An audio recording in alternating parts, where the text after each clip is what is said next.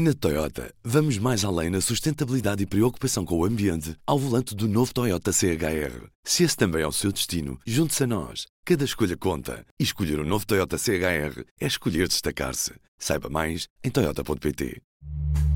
Este é o Poder Público, a semana em debate pela secção de política do público. São José Almeida, Leonete Botelho, Maria Lopes, Sónia Sapaz. Bem-vindos ao primeiro Poder Público 2024, o ano de quase todos os cenários e de quase todas as eleições. Já aqui falámos bastante sobre isso, temos regionais açorianas em fevereiro, temos legislativas em março e depois europeias em junho. Desde a última vez que aqui estivemos à conversa, ainda em 2023, houve dois discursos marcantes que valem a pena, vale a pena que troquemos umas ideias uh, sobre eles. Refiro-me ao último discurso de Natal de António Costa, como Primeiro-Ministro, e ao discurso de Ano Novo do Presidente da República. E eu sei que é recuar quase duas semanas, mas São José gostava de voltar ao discurso natalício do Primeiro-Ministro para te perguntar se quando ele fez aquele apanhado das suas conquistas, e ele enumerou várias, se Costa não estaria também a deixar um caderno de encargos para o futuro Primeiro-Ministro? Sim e não. Mas, então. O que é que eu quero dizer com sim e não? Ele, como era a última mensagem uh, oficial que fazia, um, como Primeiro-Ministro, em princípio, uh, próxima mensagem que poderá haver Sim, comunicação ao país será a propósito do 25 de Abril. Penso que já será outro primeiro-ministro. Espero que tenha tomado posse Sim, já. Eventualmente. Uh, eventualmente. Uh, mas é natural que ele, na última mensagem, comunicação ao país que faz, faça o apanhado de coisas que foram conquistas suas, que foi obra sua. Durante os oito anos, não é? Um, durante os oito anos em que foi primeiro-ministro. Quanto ao caderno de encargos para o futuro Primeiro-Ministro, uh, o, o, que é que eu posso dizer sobre isso? Uh, a obra de um Primeiro-Ministro, quando ele sai, é sempre um caderno de encargos para o Primeiro-Ministro que segue, não é? Há coisas que estão acabadas, que uhum. podem ser mantidas ou desfeitas, há coisas que estão em curso, que podem ser travadas, alteradas ou continuadas e há ideias que ficam, que não foram concretizadas, até porque a legislatura foi encurtada em quase três anos, uh, e que são uh, propostas que o próximo Primeiro-Ministro pode vir a desenvolver, uh, modificar, mas adaptando.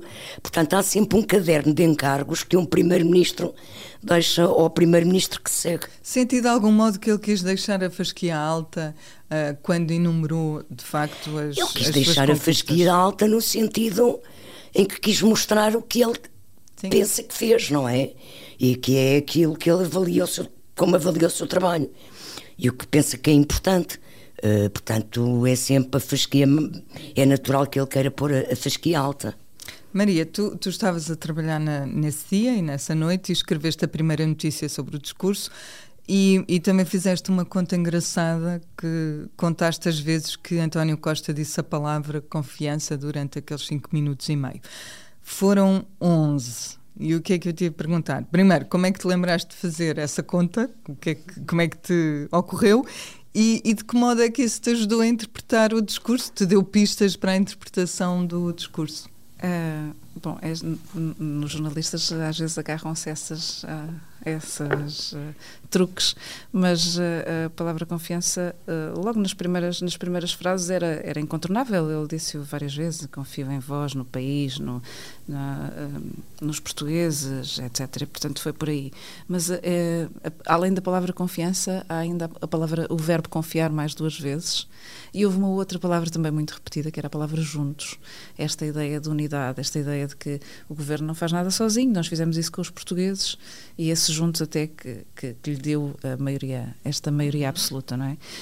Um, isso, e é um bocadinho por aí. Uh, Obviamente que, que, estaríamos todos à espera que fosse um, um balanço, um mini balanço, não é? É uma mensagem de Natal, ele não estaria ali a fazer os seus discursos às vezes de meia hora, como fez nos últimos, nos últimos tempos, nos congressos e, na, eh, enfim, nos, nos, eventos do partido, uh, fez mais do que isso, obviamente, no, no, no aniversário, uh, mas, mas foi, um, foi um mini balanço foi um, não só, eu não, eu não diria tanto um caderno de encargos, mas é, se calhar é muito o aviso de nós conseguimos isto, portanto não podemos estragar. Olha, falando para o partido, mas também falando, se calhar, para o eleitorado, que é uh, com aquele papão da direita, com a direita não, não haveria nada disto. Uh, agora, eu, eu queria só, um, se calhar, apontar aqui uma, uma falha que, que era uma, é uma, uma daquelas mensagens que se, que se uh, passa sempre na noite de Natal ou até na noite de Ano Novo, que é agradecer a quem a, a, o, o chefe de governo normalmente agradece a quem está a trabalhar uh, e faltou ali uma palavra em relação ao pessoal médico, que eu entendo, até porque. Entendes, mas no, no Eu entendo questão... que queira fugir, mas Sim. na verdade não devia ter feito, até porque este, eh, nos últimos, os últimos 15 dias foram muito complicados em termos de saúde. Um, mas é, é algo que, que, se costuma fazer sempre e, e, que o próprio António Costa chegou a fazer em anos anteriores uhum. e este, este ano não, não o fez. Mas uh, voltando ao, ao início. Um, ähm, essa confiança é muito aquilo que, que o, é a ideia que o Primeiro-Ministro quer deixar, de que há, há, que confiar no PS. Ele está nitidamente em campanha eleitoral, tal como tem estado pois foi um nos últimos. foi um discurso de campanha, como tem estado nos últimos. Nós, nós vemos pela agenda, não é? Todos os dias António Costa sim. tem de um, dois, só... três uh, eventos uh, a mostrar obra, a, a lançar a obra, com, a inaugurar, ou até mesmo a lançar, como é aquilo que vai fazer, uh, julgo que hoje ou amanhã, uh, em termos de, na, dos pacotes de, de várias medidas da cultura. Deixa-me deixa só, uh, em relação à palavra confiança, há nove anos, uh, António Costa foi eleito, uh, teve o seu primeiro congresso como secretário-geral, em que tu, Sónia, estiveste comigo, e um, no final, do, no encerramento, o fundo de palco. No mesmo sítio, não é? No mesmo sítio deste congresso, na FIO, o fundo de palco era a palavra confiança. Então, é um voltar ao que é, um, é, é, é uma há... palavra que ele tem usado em vários momentos. Tem. E que neste momento anos. ganha uma outra relevância, porque ele sai abruptamente uhum. com um processo, uma suspeita em cima. Desconfianças. E, portanto, com é? desconfianças em cima. E portanto, e, portanto, ganha outro papel. Eu acho que a palavra confiança. Outra interpretação. a confiança é de facto um fator-chave do desenvolvimento dos países é aquilo que determina, por exemplo, o sucesso ou insucesso de uma empresa. A confiança é a palavra-chave para o sucesso de qualquer instituição e de um governo. Da sociedade. Ele tem falado na confiança, a confiança Portanto, das instituições, do, dos, dos, empresários em Portugal, a confiança, a confiança dos investidores estrangeiros, a confiança Exatamente. das agências de rating. Além disso. A eh, confiança dos cidadãos. Dos cidadãos. Dos próprios cidadãos. Uh, Só que eu aqui há uns anos fiz um trabalho sobre isso. Alta e, e sobre a falta de confiança na sociedade portuguesa. E Exatamente. havia um outro termo que ele usava muito no tempo da, da geringonça, sei que tu não gostas deste termo, uh, que era a, a palavra, palavra dada é palavra honrada, não é? Uhum. Que é, uhum. é, muito também nesta é, é, muito também é nesta nesta área, não é? Uhum. E, e, e, joga com a ideia de credibilidade que também se tentou criar com este governo e com as contas certas, etc. No fundo, é um pacote. Um, uma semana depois disso, foi a vez de Marcelo Rebelo de Sousa falar aos portugueses no seu discurso de ano novo e, e, falou muito sobre as virtudes do voto, sobre o poder do povo, sobre os desafios da democracia. Usou muitas vezes a expressão ficou claro, não as contei, mas ele usou ficou claro em 2023, ficou claro. E por isso a minha pergunta para ti, Leonete, era se ficou claro o que o, Marce o que Marcelo queria transmitir na sua mensagem de ano novo. O que para mim ficou claríssimo é que o Presidente da República está muito mais cauteloso no início deste ano em relação a tudo. Relação, pesou e mediu cada palavra. Mas eu gostava de voltar aqui um bocadinho atrás, depois desenvolvo um bocadinho isso, mas só para uh, pôr em contraponto a mensagem do Primeiro-Ministro e do Presidente da República. Por dois motivos. Primeiro, porque uh, António Costa fecha um ciclo, que é o seu, não é? E portanto faz o seu balanço e aposta uh, na, no pronto e faz começa a fazer uma campanha que já não será só para si embora eu também acho que vai ser para si. Uh, segundo porque uh, António Costa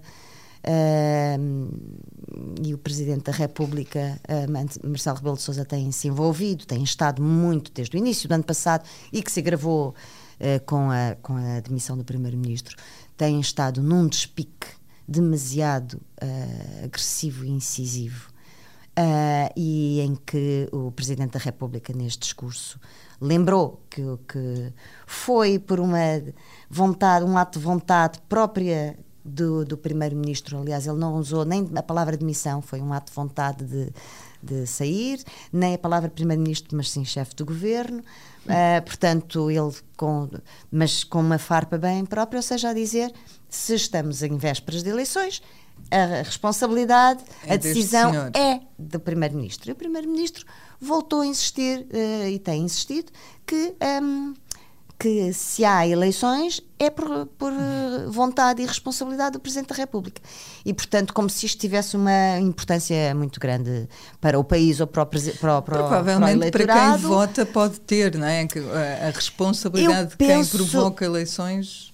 Sim, é, percebo isso, mas eu penso que se fosse em, em relação a partidos políticos isso tinha, Sim, teria claro, um peso. Claro sendo entre o Presidente da República e o Primeiro-Ministro, não tem um peso. Uh, é natural que quem já esteja mais vocacionado, mais sensibilizado para PS, será a responsabilidade do Presidente da República quem e vice-versa. Portanto, não, não acho que adiantemos muito aí.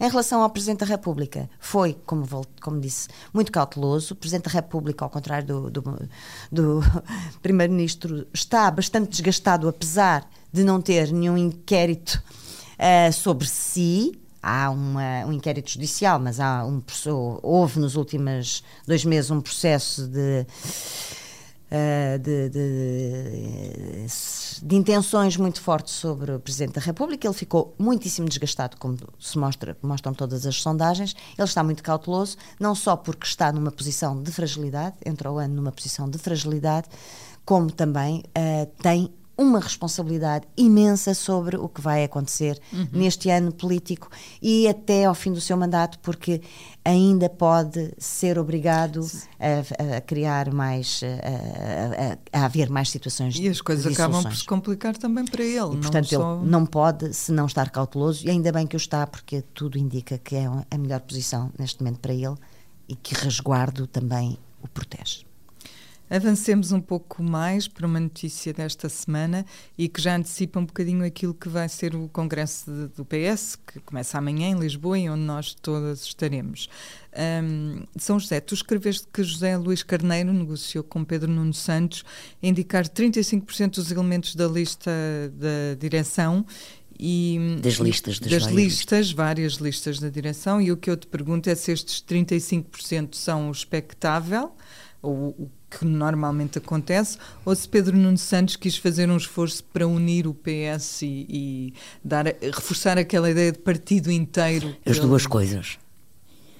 É expectável no sentido em que o critério uh, para estabelecer que a cota a, a indicar por José Luís Carneiro é cerca de 35%, baseia-se no critério do número de delegados eleitos por Carneiro ao Congresso, mais o peso, o arrasto de ser o candidato derrotado e que pode ir buscar, há sempre esse fenómeno de arrasto nas votações dos descontentes e, portanto, chegaram ambos a esse critério. Nós ainda não sabemos ao certo as percentagens de delegados eleitos, mas uh, a informação Sim, claro, que eu tive claro. é que foi cerca de 32, 33% que, que Carneiro elegeu. Portanto, isso é expectável desse ponto de vista que garante a unidade, garante. E é importantíssimo que Pedro Nuno Santos, ainda por cima, quando ganha o partido, dois meses antes, praticamente, ter eleições, é muito importante que o partido apareça unido uh, em torno das eleições uh, e que não uh, fique explícito através da formalização de listas à Comissão Nacional, à Comissão Política, à, Comissão aos Económica, à de Jurisdição, aos vários órgãos de direção eleitos, um, que fique explícito. Que, que ou seja, que não fique explícito que há uma tensão entre a tendência maioritária do líder e uma tendência do candidato derrotado. Uh, não quer dizer que as duas tendências não vão existir, claro, uh, não há uma conversão de Carneiro, dos apoiantes de Carneiro, àquilo que é a, a posição da moção e as posições políticas e as ideias em absoluto de Pedro Nuno Santos, mas é normal que em vésperas de eleições isto aconteça. Aliás, vários, eh, em vários momentos do PS isso aconteceu e agora havendo então eh, eleições primárias, não é eleito no Congresso, portanto pode ser logo no Congresso ser feita essa unidade. Unidade essa que, pelo que eu sei, ainda não falaram sobre listas eleitorais, mas que tudo indica que também se refletirá, uh, até porque há, há, há, pessoas que apoiaram José Luís Carneiro, que são importantes no PS. Uhum. O próprio José Luís Carneiro é importante, neste momento ganhou um peso grande no PS. E não se compreende uh, que Pedro Nuno Santos fosse agora excluir eh, essas pessoas, não faria sentido e, e Pedro Nuno Santos não é tonto politicamente para fazer uma coisa dessas, não é? Muito bem. Maria, o, o, dia da manhã será marcado pelo discurso de despedida de António Costa no Congresso. O que é que tu esperas? Esperas um momento emotivo da despedida do líder ou um momento galvanizador que sirva para lançar a campanha? Um momento emotivo, confesso que não espero muito. Acho que essa, acho, acho que essa emoção será provocada pelas, pelas, pelas, várias intervenções que irão acontecer, mas no dia, no, no, dia seguinte, não, não, no, não no discurso de abertura, até porque é um discurso dele e de uh, será ele, será, será Pedro do Carmo, Marta Temido e, uh, e o, o Duarte Cordeiro. Mas, mas galvanizador, sim, não é? é é preciso continuar a, a bater na, na, tecla do balanço, porque é esse o património, é essa a herança, é esse, é, é esse o património o que, que é o legítimo. Claro, lógico, são oito anos, é verdade que tem obra feita, portanto. Uh, Uh, e, é preciso, e é preciso ser galvanizador para passar a imagem, a imagem do Partido Unido e apesar destes 18 anos de governação, apesar de um certo desgaste nestes, nestes últimos dois anos, é preciso passar a imagem de que é, o partido tem energia, obviamente, tem energia renovada com, com um novo líder. Uh, e, e, e, sobre a campanha, bom, a campanha está lançada, não é? Acho que todos os partidos o assumem. O próprio PS, ainda há pouco estávamos a falar, de, António Costa está na rua todos os dias, portanto, sim, a, a campanha, a campanha uh, para as legislativas está, está e em, o grande grande momento de campanha vai ser o discurso do encerramento. Exato, uhum, sim, sim. Um, e, portanto, não não me parece que haja qualquer emoção ali. Acho que António Costa já se preparou bem para isso. Leonete, que nomes é que são para ti incontornáveis na futura equipa de Pedro Nuno Santos, já que é no Congresso que as equipas são fechadas e votadas? O que tu achas? Olha, se isto fosse um jogo de xadrez, uh, fiz este exercício, diria que Alexandra Leitão é a rainha coordenou Uau. a missão de estratégia, vai coordenar o programa está eleitoral. Está a coordenar, está a coordenar. Uh, terá um papel de destaque que, inequivocamente, uh, portanto, não me parece que haja dúvidas que é a rainha de Pedro Nuno Santos. João Torres e Francisco César poderão ser as duas torres de controle e de segurança do líder neste xadrez. Duarte Cordeiro, desgastado pela sombra dos processos do Tifruti e influencer, pode ter um lugar mais recatado uh, de maneira a um poder ficar numa posição de cavalo e poder saltar uhum. em caso de ameaça. Eu diria que o outro cavalo deste jogo pode ser João Paulo Rebelo, que é um amigo de longa data de, de Pedro Nuno Santos e na casa de quem terá sido feita a primeira reunião desta candidatura na, para as diretas, mas que também tem uh, alguns problemas com processos judiciais. Pois, na frente parlamentar, penso que uh, será muito importante. Pedro Nuno Santos também terá que fazer os órgãos dirigentes com, compondo este xadrez em função de onde é que as pessoas estão. E na frente parlamentar, Pedro Delgado Alves, que eu não me admiraria de ver na liderança da bancada na próxima legislatura e Isabel Moreira podem ser então os dois bispos com grande mobilidade uhum.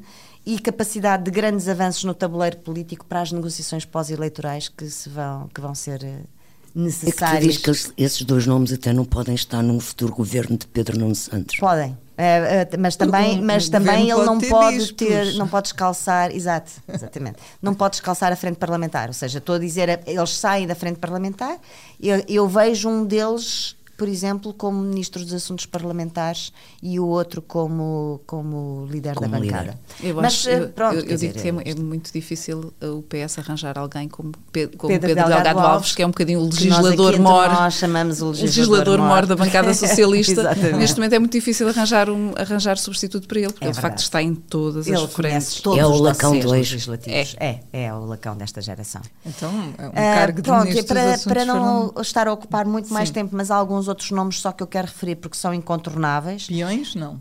Ah, eu diria que são, mas eh, neste caso são peões grandes, não são, não são, são peões de grande segurança para, para Pedro Nuno. Pedro Vaz, um discreto amigo de sempre de Pedro Nuno, que foi responsável pela máquina ele- eleitoral nas diretas e que poderá continuar a ser uma espécie de arma secreta ou então ganhar um protagonismo que até agora tem evitado. Uh, Miguel Cabrita e Marina Gonçalves, Hernani Loureiro, que foi antiga adjunto, Nuno Araújo, que foi seu chefe de gabinete, também deverão estar ali muito próximo do seu núcleo duro, assim como os, como os ministros João Costa e Manel Pizarro. Acho que são também pessoas que vamos ver E que lhe deram apoio. e que lhe deram Sim, apoio e que são pesos poucos. pesados, não é? E que já não são tão, tão geracionais, são um abrem um bocadinho já para esta ligação ao, eh, ao PS mais. Depois, numa segunda linha, então, eu acho que ele também vai ter que se rodear dos dirigentes das federações mais próximos e mais estratégicos para E garantir a a integridade vitória. que deram a vitória e também para garantir a, a- a- a integridade territorial do partido. Ah, e reservo uma última palavra para João Galamba, para não me estender muito. Tenho muitas dúvidas ah, de que as relações pessoais deles tenham saído incólumes de toda esta situação e da sucessão no, no Ministério das Infraestruturas. Acredito que a confiança deles, entre eles, tenha sido seriamente abalada, afetada, e isto, acho que o caso em que isto ficou mais evidente foi no, no episódio da noite fatídica do Ministério das Infraestruturas e da forma como foi tratado o chefe de o gabinete, o chefe de gabinete de ambos, Frederico Pinheiro. Portanto, tenho muitas dúvidas e além disso, João Aliás, Galamba queres está que marcado, diga, queres muito que marcado com a diga, operação influencer. eu e, admito portanto, que o Galamba nem sequer seja candidato a deputado. Portanto, é, não, não, o vejo, não o vejo no núcleo duro de maneira nenhuma. Talvez, eh, talvez possa ter um. possa estar em algum lugar, eu acredito que possa estar no lugar de deputado, mas não. Outra Não, incógnita. não, Eu, eu, eu, considero que ele nem sequer candidato vai Eu acho ser. que as relações deles estão, deles, mesmo para além dos processos judiciais, estão seriamente afetadas e é muito Se não estão, deviam E estar. não é só por isso. Da parte do próprio Galamba, eu não acredito que o Galamba tenha condições para aceitar sequer, mesmo sendo convidado, ser candidato a, a deputado. O desgaste foi muito grande. A forma como ele acabou por se demitir, que ele foi muito, muito, deve ter sido imensamente penoso do ponto de vista pessoal. Outra e essas coisas marcam. Outra incógnita é o Hugo Mendes, não é? Que foi secretário de Estado de... Vamos ver como é que no fim do processo todo também fica. Reparem que estes nomes todos também são muito geracionais e eu acredito que ele vai tentar fazer também Ele uma tem que fazer alguma maior, mistura aí também, com, com, com- o com alguns passado. históricos, sim. Exatamente. E com Tem, mais mas eu também experiência. acredito que ele queira fazer um corte geracional Sim, no claro, PS, que é claro, apresentar claro. um novo Como a PS, escreveu, aliás. Até, até porque o PS estava bastante desgastado. Foi difícil a António Costa fazer Uhum. Já o último governo, governo, foi exatamente. remodelações, etc. E, e o próprio- os próprios eleitores vão achar que é mais um- Sim, uma exatamente. lista de nomes estafados já. Bom, nós a partir da manhã vamos estar a acompanhar o, o Congresso em Loco, vai ser na FIL, e vamos ter algum alguns momentos de comentário em vídeo, se nos quiser acompanhar. Por agora, fechamos o primeiro episódio do ano com os nossos públicos e notórios. Digam coisas, São José. Eu saliento a aprovação final, a reaprovação, a confirmação dos diplomas das ordens profissionais, que finalmente acaba. O processo acaba da melhor maneira, que é eh, com a reforma das ordens, de acordo com o que foi acordado com a União Europeia. Eh, acho que é uma grande medida para o país, porque de facto nós já aqui falámos sobre isso, eu já escrevi sobre isso. É um- um- uma herança quase de guildas medievais, o estatuto e o poder que, as- que as ordens tinham em Portugal. E acho também que é uma demonstração do que é os equilíbrios de poderes e contrapoderes do sistema democrático português.